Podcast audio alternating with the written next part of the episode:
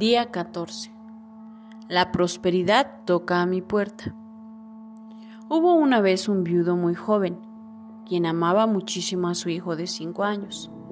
Un día, mientras el padre salió del pueblito donde vivían en un viaje de negocios, llegaron unos ladrones, secuestraron al hijo y quemaron el pueblo entero.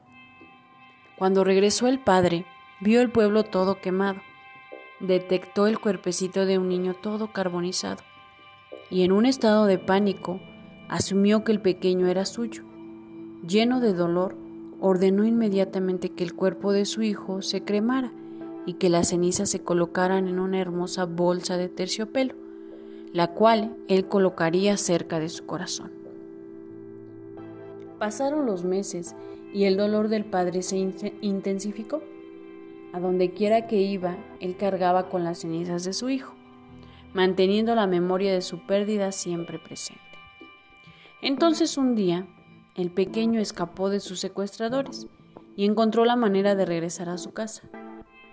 Al llegar a la nueva cabaña de su papá, en la mitad de la noche, el pequeño estuvo afuera tocando la puerta mientras que su padre estaba sentado dentro, sosteniendo con fuerza la bolsa de terciopelo con las cenizas, llorando por la memoria de su hijo que se había muerto.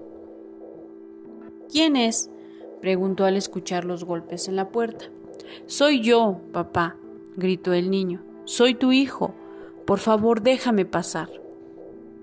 Estaba tan enojado de que alguien le estuviera jugando esta cruel broma que el padre gritó que se fueran para que él pudiera continuar con su duelo. Varias veces más el pequeño trató de que su padre le abriera la puerta, y cada vez que el padre se negó, finalmente el pequeño se rindió y se fue. Y desde ese día en adelante, el padre y el hijo nunca más volvieron a verse.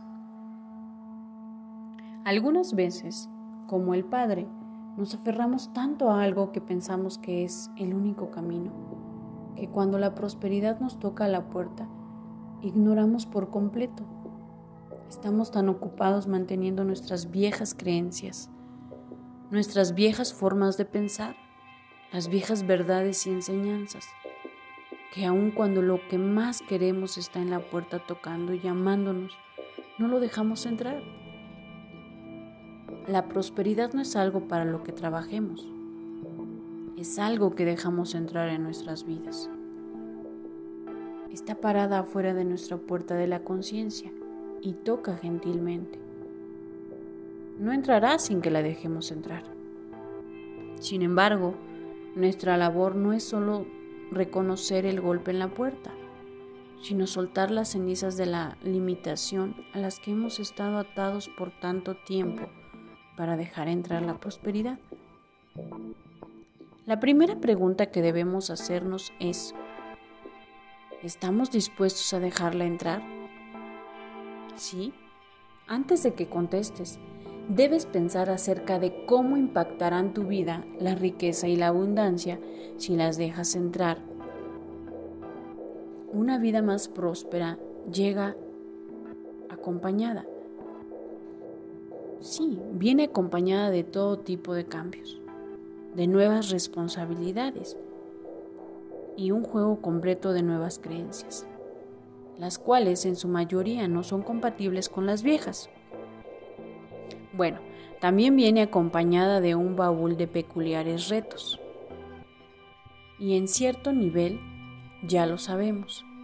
Es por eso que, aunque casi nunca estamos conscientes de ellos, el miedo es la principal razón por la que no le abrimos la puerta a una vida más próspera. Tenemos miedo de que al dejar ir lo que hoy ya sabemos y esperamos, correremos el riesgo, de perderlo todo. Y al no poder tomar ese riesgo, elegimos estar de duelo por su pérdida en lugar de dejar entrar una vida de riqueza y abundancia. Por eso, el día de hoy, me gustaría que pensaras, que realmente pensaras sobre todas las razones por las que hasta ahora puedes haber sentido miedo de dejar entrar la prosperidad en tu vida. Pregúntate qué es lo que más temes. Y entonces, escríbelas como vayan llegando. Mantén la lista en la mano, agregándole las respuestas a medida que vayan llegando. Mañana aprenderemos cómo deshacernos de esos miedos de una vez por todas. La acción del día es 1.